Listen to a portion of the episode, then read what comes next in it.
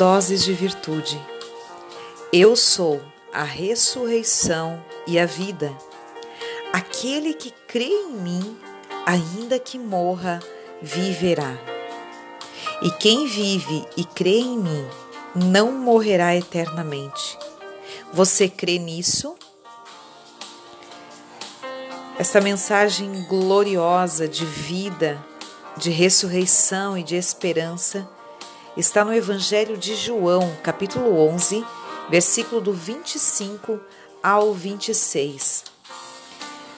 Este versículo ele está uh, retratando a conversa de Jesus com Marta, irmã de Lázaro, no momento em que Jesus chega até Marta, tendo seu irmão já morto há quatro dias. É importante relatar o porquê desses quatro dias. O porquê que Jesus chegou após quatro dias, sendo que Lázaro era amigo de Jesus e Jesus uh, já sabia da notícia de Lázaro muito antes deste tempo. É importante relatar que, conforme a tradição judaica, uh, o corpo era sempre coberto com ervas ao contrário dos egípcios, que eles costumavam embalsamar os corpos, os corpos né? Então, os judeus acreditavam que durante os três primeiros dias a alma poderia retornar ao túmulo. Esta era uma crença que havia naquele povo naquela época, né? Então, uh, costumava-se esperar até três dias para que o corpo fosse sepultado. Por isso, Jesus que sabe a hora certa de todas as coisas. Ele veio até Marta, Maria e Lázaro, seus grandes amigos, somente no quarto dia. Há situações nas nossas vidas que, para que verdadeiramente o milagre aconteça, ao tempo certo, para que Deus possa agir ao nosso favor quando somos escolhidos por Deus para levar uma mensagem de milagre e de esperança, para proclamarmos os sinais e as maravilhas de Deus, ao tempo determinado para cada uma das coisas. Talvez você esteja passando por um momento difícil há tantos anos da sua vida, ou meses ou dias Talvez tenha situações que você já tenha até mesmo perdido a esperança de que algo possa acontecer. Ou pior, talvez você já tenha até perdido a esperança de que verdadeiramente Jesus é seu amigo. Pois acredito que o coração de Marta e Maria, após perderem seu irmão querido, elas devem ter ficado muito frustradas por Jesus não estar presente. Acredito que além da perda de seu irmão, havia dentro delas também um sentimento de esquecimento e de abandono da parte do Mestre. Pois passou-se um, dois, três dias e o Mestre não chegou. Mas na hora certa, quando a esperança dessas irmãs já havia se esgotado,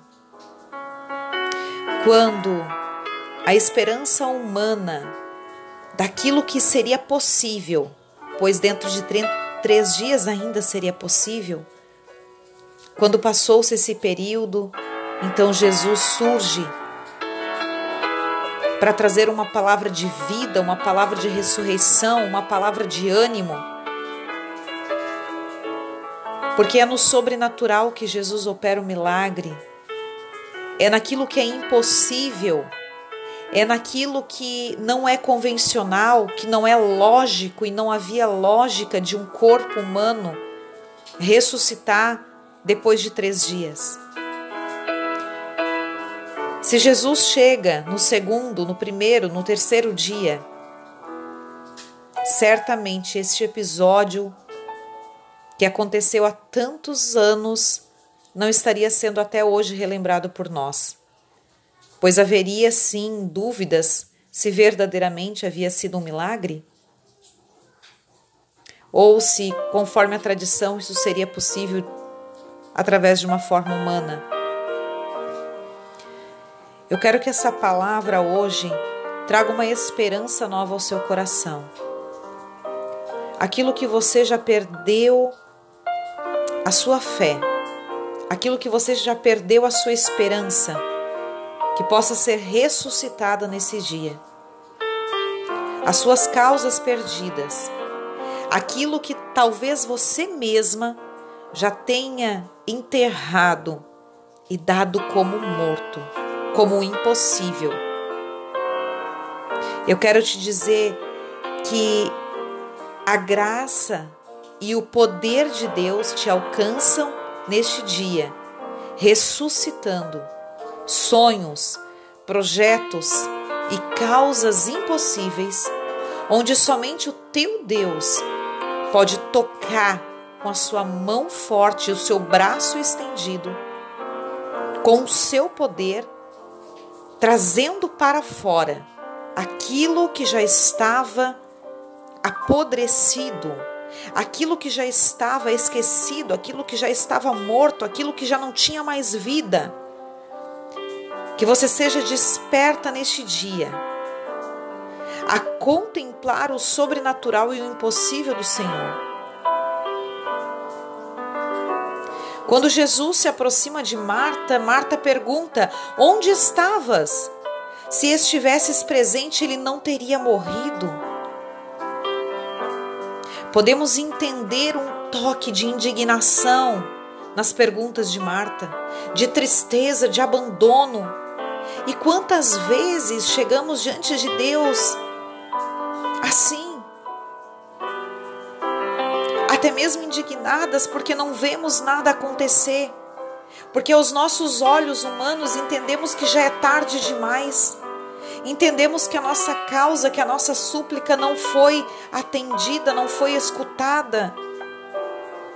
Mas quando Marta olha nos olhos de Jesus, a sua fé é despertada de forma sobrenatural ela ao olhar para Jesus, ela diz: Sei, eu sei, que mesmo agora Deus fará tudo o que pedires. Ou seja, a sua expectativa humana havia sido frustrada, mas quando ela olha nos olhos do Mestre, ela sabe que ele é o responsável pelos milagres. Ela sabe que ele pode transcender o natural ela sabe que ele pode transcender aquilo que é normal, que vai além de toda a expectativa humana. Eu sei que mesmo agora, Deus fará tudo aquilo que pedires. E Jesus diz então a Marta, quebrando todo um sistema de crenças e de tradição que havia naquela situação entre aquele povo, Jesus fala: Eu sou a ressurreição e a vida. Aquele que crê em mim, ainda que morra, viverá. E quem vive e crê em mim não morrerá eternamente. Você crê nisso? Você crê nisso, Marta? Você crê nisso, Joana? Você crê nisso, Kênia? Você crê nisso, Adriana? Você crê nisso, Mari? Você crê nisso? Você que está aí deste lado, ouvindo esse áudio agora, você crê que mesmo que o tempo tenha passado, mesmo que as circunstâncias digam não, você crê verdadeiramente que Jesus é a ressurreição e a vida?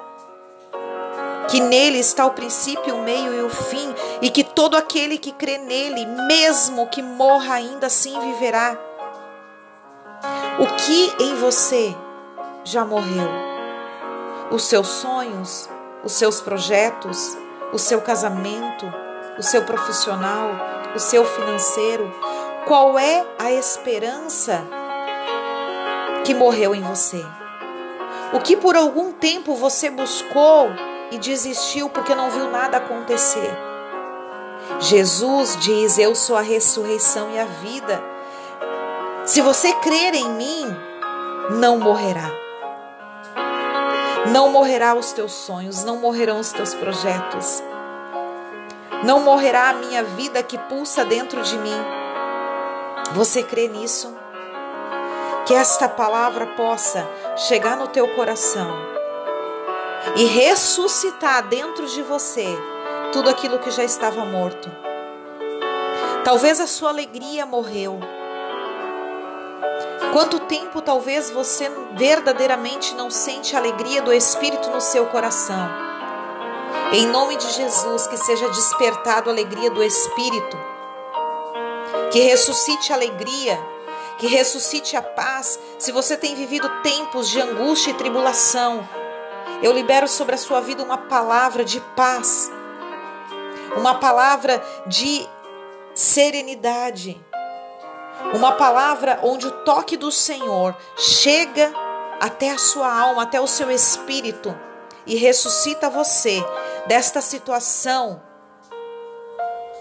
onde a morte já havia tomado conta, onde o cheiro da morte já estava neste lugar. Toda morte é afastada, é anulada pelo poder que há no nome de Jesus. E agora são ressuscitados os teus sonhos, os teus planos, os teus projetos, as tuas causas, a alegria do Senhor e o amor de Deus te toca profundamente, fazendo você sentir algo extraordinário da parte do Senhor. Que a ressurreição e a vida de Jesus chegue até você. Em nome de Jesus. Graça, luz e paz. Com amor, Kênia Martins.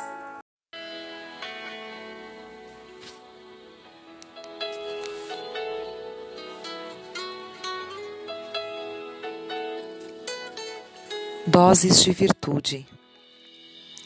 1 Tessalonicenses, capítulo 5, versículo 16 ao 18.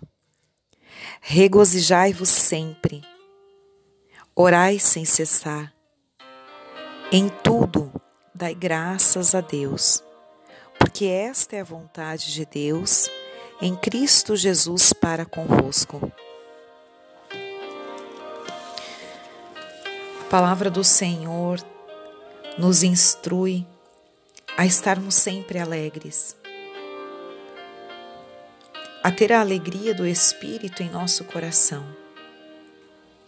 a orar sem cessar, constantemente, e estarmos em espírito de oração e em tudo sermos agradecidos, porque esta é a vontade de Deus para conosco. E aqui tem nós temos três chaves poderosas para realmente mudar as nossas vidas. Eu ouso em dizer isso com muita convicção. Há três chaves poderosíssimas para uma transformação de vida. A primeira dela é a alegria. Ter alegria constante é um sentimento de satisfação. Manter a nossa alma alegre é como se quiséssemos dizer: sim, eu estou satisfeita. Sim, eu entendo que neste momento as coisas podem não estar da maneira como eu gostaria mas eu também entendo que elas são passageiras e que elas são necessárias para o meu crescimento. Por isso eu me alegro naquilo que ainda está por vir. Eu me alegro hoje, no agora, no momento presente, porque eu tenho a certeza de que dias melhores virão. Porque eu tenho a certeza que, apesar das adversidades deste momento em que eu estou vivendo, eu sei que é passageiro e eu sei também que é necessário, que tudo faz parte de um processo para um propósito maior. Por isso eu me alegro. Por isso eu tenho um coração alegre. Por isso a expressão da minha alma é de alegria e não de abatimento. Eu não me deixo abater pelas circunstâncias momentâneas. Ao contrário, eu me alegro com cada uma delas, pois eu entendo que todas as coisas cooperam para o bem daqueles que amam a Deus. Que possamos ter esta certeza de que verdadeiramente amamos a Deus e que todas as coisas que estão acontecendo, elas cooperam sim para o nosso bem. Então, se tudo está cooperando para o nosso bem, eu devo me alegrar por isso. Esta é a primeira grande chave. A alegria triunfante. Uma alegria que ela é percebida por aqueles que estão próximos a nós. É uma alegria que vem do Espírito, é uma alegria que não tem como explicar, é uma alegria que vai além das circunstâncias. Por que, que eu tenho esta alegria? Aí vem a segunda chave, que é orar sem cessar. Quando eu tenho uma vida de oração, quando o meu espírito está em constante oração, Orar sem cessar não significa se fechar dentro de um lugar, dentro de um cômodo e ficar lá por horas e horas. Ou passar dias imersos dentro de um quarto em oração. Não estou dizendo que isso não seja válido, porém, orar sem cessar não se resume a se fechar num lugar. Orar sem cessar significa ter o seu espírito em constante oração em constante conexão com Deus, em constante diálogo com o Eterno. Orar é dialogar com Deus, é falar com Deus. Em cada momento, em cada situação da sua vida, no seu dia a dia, é estar com o teu pensamento, com a tua mente elevada à mente santa de Deus. É se colocar diante dele em qualquer lugar, em qualquer momento, em qualquer situação é elevar o seu pensamento e o seu coração aos céus e falar com o nosso Pai que tudo sabe, que tudo vê, que é onipresente, onisciente, onipotente, que está em todos os lugares, em todos os momentos. É quando elevamos a nossa consciência, o nosso pensamento, o nosso coração a regiões mais altas nos conectando com a essência divina da criação, nos fazendo um com Ele naquele momento em que, onde as circunstâncias todas são adversas, mas onde eu consigo direcionar meu espírito, a minha consciência, o meu coração ao trono da graça. E de lá flui virtude, do trono de Deus flui virtude, flui alegria, flui paz de espírito por isso que eu consigo estar sempre em, com o coração cheio de alegria, exultando de alegria. Porque quando eu estou constantemente na presença de Deus, é impossível não estar constantemente alegre. Pois o Senhor possui um espírito de alegria e dele flui a paz e a alegria que eu preciso. E a terceira grande chave é dar graças por tudo, porque essa é a vontade de Deus. Dar graças em tudo é sermos agradecidos em tudo, sermos gratos em tudo. Quão lindo é uma pessoa grata, uma pessoa agradecida. A gratidão, ela anula a murmuração. A gratidão, ela anula as reclamações. O sentimento de gratidão gera em nós substâncias químicas já comprovadas pelos neurocientistas. Quando somos gratos, há um sentimento que brota dentro de nós, que mexe com a composição química das nossas células. Isso é tremendo, isso é grandioso. Por isso a, a palavra nos diz que é sim da vontade de Deus que sejamos gratos, que tem, demos graças em tudo. Porque o Senhor sabe daquilo que esse sentimento de gratidão vai gerar dentro de nós e do quanto precisamos desse sentimento fluindo, dessas emoções fluindo em nós, de tudo aquilo que pode nos gerar sendo gratos. Tudo é um exercício. Não conseguimos mudar da noite para o dia, mas todos os dias um pouco mais de alegria, um período a mais de oração, de dedicação a Deus. A cada dia sermos gratos por uma coisa, no outro dia por duas, no outro por três, por quatro, por cinco, até que isso ganhe vida em nosso espírito, ganhe vida em nossas células, porque quando nosso espírito é profundamente tocado pelas coisas do céu, as nossas células sofrem modificações. Nós somos curados, nós somos transformados, os pensamentos passam a mudar, a nossa saúde melhora, a nossa disposição melhora, o nosso entendimento se abre. Por quê?